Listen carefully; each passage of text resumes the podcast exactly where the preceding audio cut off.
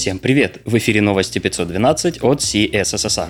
В этом выпуске море уязвимостей, 5 лет пост CSS и новый чип T2. У микрофона Ислам Виндижев.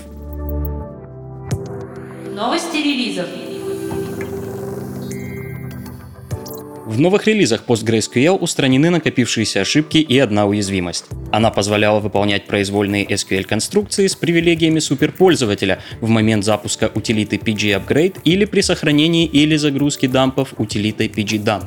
Теперь мы в безопасности.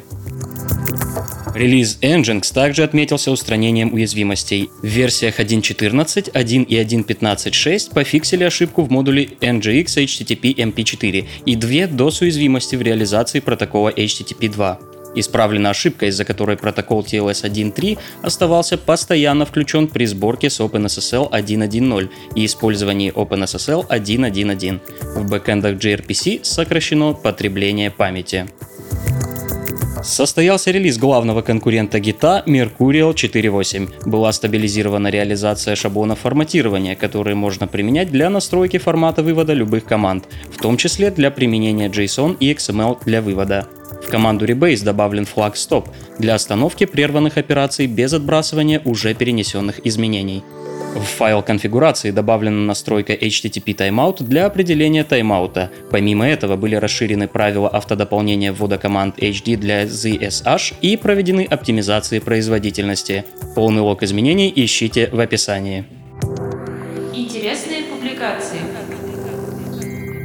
Киберпанк уже наступил. До наноаугментации, конечно, еще далеко, но компьютеры уже помогают нам в разработке. Пост CSS отмечает пятилетний юбилей. Товарищ Ситник в коллективном блоге Evil Martians докладывает о результатах первой пятилетки. Он рассказывает о прошлом проекта, о стахановских достижениях настоящего и солнечных перспективах будущего. Ссылку на протокол заседания ищите в описании.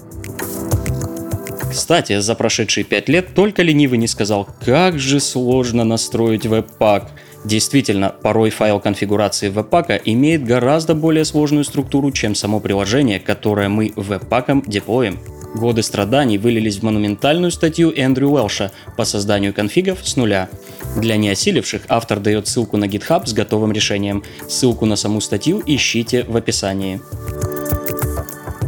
Со сложностью настройки веб-пака может потягаться разве что WebAssembly. Непонимание того, что это и как эта штука работает, приводит к недооценке технологии. А между делом, WebAssembly — это, возможно, следующий или альтернативный этап развития веб-разработки. Больше подробностей ищите в статье Лин Кларк, где описаны перспективы и возможности WebAssembly. От десктопных приложений и JS-фреймворков до разработки серверов и блокчейнов.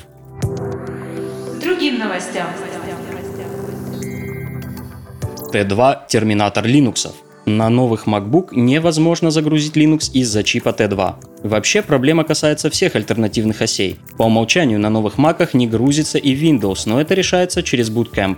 Загрузка же Linux T2 блокируется намертво, даже если полностью отключить функцию безопасной загрузки Secure Boot. В официальном ответе от Apple сообщается, что такое решение продиктовано новым уровнем безопасности. Press F to pay respect. 8 октября был опубликован разбор еще одной Zero Day уязвимости VirtualBox. Из-за бреши сетевого контроллера E1000 возможно выполнить код на стороне хост окружения виртуальной машины. Сергей Зеленюк приводит подробный разбор и демонстрационное видео с эксплуатацией уязвимости. Информация была опубликована автором из-за того, что уязвимости долго устраняются и баг-баунти программы работают неоднозначно. Полный разбор ищите в описании. Все ссылки на инфоповоды и сопутствующие публикации ищите в описании. С вами был Ислам Виндижев. До встречи через неделю.